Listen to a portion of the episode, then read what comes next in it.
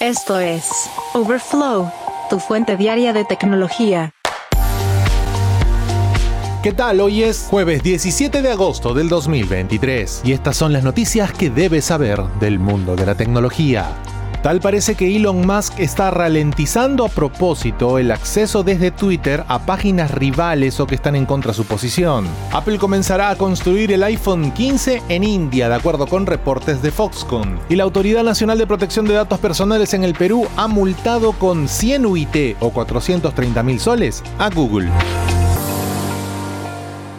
Pero antes, una larga lista de espera en Nvidia podría pronosticar una nueva escasez de chips. New York Times recoge una serie de casos en donde investigadores y personas asociadas a tecnología que trabajan con inteligencia artificial han tenido muchísimos problemas de acceso para poder comprar, conseguir o compartir al menos chips de inteligencia artificial para trabajar esta tecnología. El medio señala que la búsqueda del componente comenzó el año pasado cuando los chatbots en línea como ChatGPT desencadenaron una ola de entusiasmo por la inteligencia artificial, lo que empujó a toda la industria tecnológica a acumularse y crear una escasez de chips. En respuesta, las nuevas empresas y los inversores ahora están haciendo todo lo posible para tener en sus manos estos diminutos bits de silicio y el poder de cómputo crucial que proporcionan. Básicamente esto se ha incrementado porque Nvidia tiene un bloqueo virtual en el mercado y ha iniciado una lista de espera por la demanda. Se espera que la empresa suba su valoración a un billón de dólares en la presentación de resultados financieros la próxima semana. ¿Cuál es el problema? Básicamente las empresas de tecnología suelen comprar el acceso a chips de inteligencia artificial y el poder de cómputo a través de servicios en la nube, como Google, Microsoft y Amazon. De esa manera no tienen que ir construyendo u operar sus propios centros, sino que rentan mensualmente un espacio con el servicio añadido y los procesadores que necesitan para tener el poder que buscan. El tema es que la explosión de la inteligencia artificial ha provocado una larga lista de espera que incluso se estaría extendiendo a un año en algunos casos. Esto ha creado un obstáculo inusual en la industria de la tecnología. Las firmas más grandes suelen obtener GPUs más fácilmente debido al presupuesto que manejan y al acceso que tienen en el mercado. Esto evidentemente deja a las empresas emergentes y a los investigadores independientes muy rezagados en el sector, pues normalmente no tienen las relaciones o el poder adquisitivo para hacer frente. De hecho, en diversas redes sociales hay publicaciones, blogs y paneles de conferencia en donde inversores de empresas y fundadores de compañías emergentes han comenzado a compartir consejos técnicos para sortear esta escasez. Algunos incluso están calculando cuánto tiempo creen que va a tardar en despejarse la lista de espera de Nvidia. De acuerdo con New York Times, algunas empresas como Index Ventures están utilizando sus conexiones para comprar chips y luego ofrecerlos a sus compañías de cartera. Los empresarios reúnen a empresas emergentes y grupos de investigación para comprar y compartir un grupo de GPU. Otras empresas están solicitando a sus proveedores de nube más instancias o servidores virtuales llenas de GPU a medida que las empresas se expanden. Sin embargo, en algunos casos no han tenido respuesta a sus solicitudes por parte de empresas de nube o han sido agregados a una lista de espera de hasta cuatro meses. Hay incluso compañías que están planeando gastar al menos el 95% de los fondos que llevan en GPUs. Esto ya se salió de control. La internacional Google ha sido multada en primera instancia administrativa con 430 mil soles. Este anuncio fue efectuado por la Autoridad Nacional de Protección de Datos Personales en el Perú, debido a que la gigante de Internet no eliminó información privada indexada tras el reclamo de un ciudadano peruano. De acuerdo con el comunicado emitido por la entidad, esto ha sido generado por la reticencia a acatar lo dispuesto por la ANDP. El caso es el siguiente, un ciudadano peruano fue despedido de la entidad financiera en donde trabajaba y su situación se publicó en medios locales con información que señalaba o sugería que el cese laboral se debía a una falta relacionada al financiamiento indebido a empresas agroexportadoras. Debido a eso, el ciudadano decidió elevar su reclamo ante la organización, argumentando la falta de interés público y la ausencia de evidencia. Tras aceptar el reclamo, la organización solicitó a Google la desindexación de la información. Sin embargo, transcurrió el tiempo y Google no cumplió con esto. Debido al incumplimiento, Google fue multada con 100 unidades impositivas tributarias, un valor que hoy alcanza los 430 mil soles en el Perú. Lo que ha señalado el director general de la entidad, Eduardo Luna, es que dicho proceso técnico no involucra la eliminación de los datos personales, sino la limitación respecto de la información concerniente a una persona al buscar su nombre en motores de búsqueda. De momento Google no tiene una versión oficial sobre lo ocurrido y estamos a la espera de su pronunciamiento.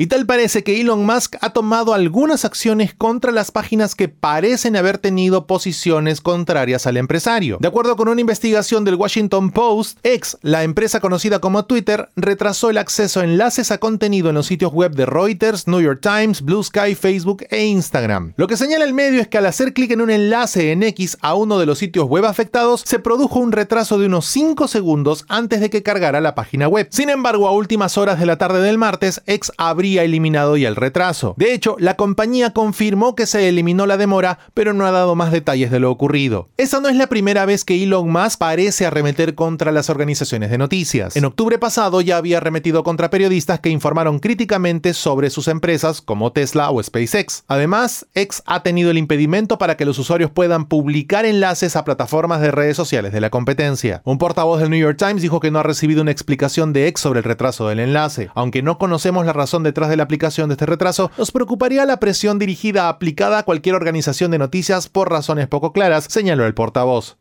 Mientras eso ocurre, Apple, la empresa más valiosa del mundo, iniciará la producción del iPhone 15 en India. Esta confirmación viene desde Foxconn, el proveedor oficial de la empresa, que ya ha publicado los esfuerzos para diversificar la fabricación y sacarla de China. La planta Reaper Rumbudur de Foxconn se está preparando para entregar los nuevos teléfonos semanas después de que comiencen a enviarse desde las fábricas con sede en China, de acuerdo con información de Bloomberg. Apple estaba apuntando a diversificar su cadena de suministro a medida que la dinámica entre Estados Unidos y China continúa Luego de una reunión con el primer ministro de India, Narendra Modi, en la Casa Blanca este año, Tim Cook, director ejecutivo de Apple, señaló a CNBC que India representa una gran oportunidad. Todo esto ocurre en medio del escepticismo bipartidista de Estados Unidos hacia el gobierno de China, y la administración Biden ya ha tomado múltiples medidas para restringir el flujo de tecnología clave y la inversión de Estados Unidos en China. Eso también ha generado respuestas del gigante asiático, sobre todo con las restricciones a la venta de algunos semiconductores estadounidenses. Ya por su parte, Apple ha aumentado recientemente la producción de iPhone en India, reuniendo allí más de 7 mil millones de dólares en el último año fiscal. De acuerdo con Bloomberg, Apple produce casi el 7% de sus teléfonos en India. Antes de estos números, el ensamblaje del iPhone en ese país estaba a la saga de China entre 6 a 9 meses, pero esta brecha se ha cerrado significativamente.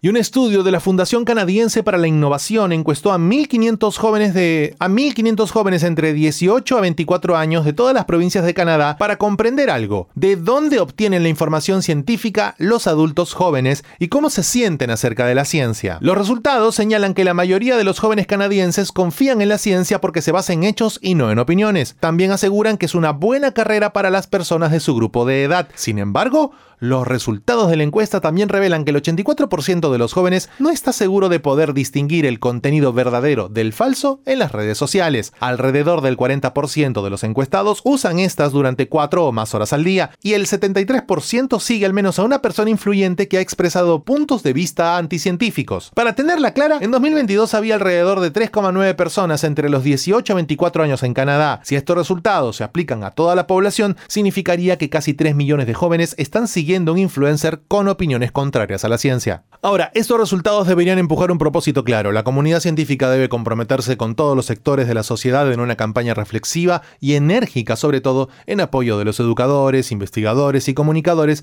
para que la capacidad de discernir la verdad se convierta en parte del ADN de la, se convierta en parte del ADN de la siguiente generación.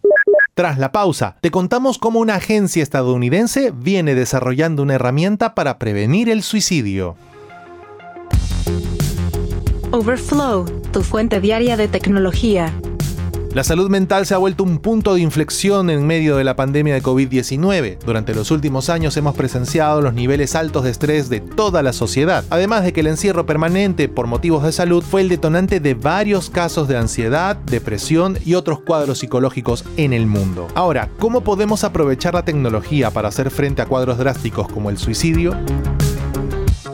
Pues la Agencia de Proyectos de Investigación Avanzada de Defensa de los Estados Unidos, o DARPA, seleccionó dos equipos liderados por universidades y dos por la industria, para avanzar en herramientas de agregación de evidencia neuronal concebida como una herramienta para detectar biomarcadores de tendencias suicidas en el personal de servicio militar. De acuerdo con estadística de los Estados Unidos, desde el 2001 más de 30.000 miembros en servicio activo y veterano de las Fuerzas Armadas se han suicidado, una cifra que es cuatro veces mayor que la cantidad de personas en servicio de los Estados Unidos muertas durante operaciones militares en ese mismo periodo. Como parte de una evaluación médica, esta herramienta está diseñada para usarse mientras un paciente lee en voz alta declaraciones relacionadas con la salud conductual. Frases como quiero terminar con mi vida o disfrutar de mi vida, por ejemplo. El objetivo de este proyecto es detectar tendencias suicidas mediante el uso de biomarcadores en lugar de depender de cuestionarios. Se prevé que esta herramienta de agregación de evidencia neuronal, o NIT por sus siglas en inglés, sea para la salud mental lo que una resonancia magnética es para el cuerpo físico, o sea, un método para evaluar lesiones. NIT también detectaría cambios psicológicos y de comportamiento antes de que afectaran la preparación, al igual que una resonancia magnética puede detectar un desgarro de menisco temprano antes de que se desarrolle una lesión más grave. En un comunicado de lanzamiento del programa, DARPA afirmó que esta tecnología no es una forma de detección de mentiras o detección de verdad o un método para evaluar la credibilidad de alguien, sino una herramienta para determinar lo que alguien cree que es verdad. Esta área viene trabajando desde febrero del año pasado con una duración prevista del programa de al menos tres años y medio. Incluye también una fase de prueba de concepto de dos años. Cuenta con dos áreas técnicas, la primera enfocada en ciencias cognitivas, bioingeniería y aprendizaje automático,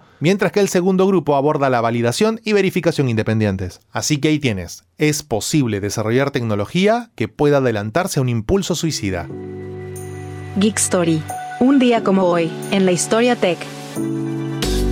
Y un día como hoy, 17 de agosto, pero de 1982, Royal Philips Electronic lanzó el primer disco compacto del mundo en una fábrica de Philips en Lagenhagen, en las afueras de Hannover, Alemania. La invención del CD marcó el comienzo de una revolución tecnológica en la industria de la música. Todo esto gracias a su calidad de sonido superior y su durabilidad sin rayones. Esto permitió el inicio del cambio de la tecnología musical analógica a la digital. Esta fábrica donde se imprimió el primer CD del mundo pertenecía a Polygram, la compañía discográfica propiedad de Philips en ese momento. El primer CD que se fabricó en la planta fue Los Visitantes de ABBA. Cuando se introdujeron los discos en el mercado en noviembre de 1982, ya había un catálogo de al menos 150 títulos, principalmente música clásica. Los primeros CDs y reproductores de CDs, incluyendo el CD100 de Philips, se introdujeron en Japón en noviembre, luego en Estados Unidos y finalmente en el mercado europeo en marzo de 1983. Para cerrar la anécdota, en los últimos 30 años, desde que se imprimió el primer CD en la fábrica de Philips, se han vendido más de 200 mil millones en todo el mundo.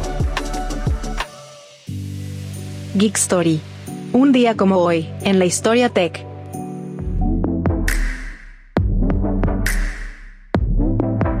Hasta aquí la edición de Overflow de hoy, jueves 17 de agosto del 2023. Muchas gracias por acompañarnos. Recuerda suscribirte a este podcast para que a diario recibas notificaciones sobre las noticias tecnológicas más importantes del mundo. Gracias por escuchar a Overflow. Suscríbete para novedades diarias.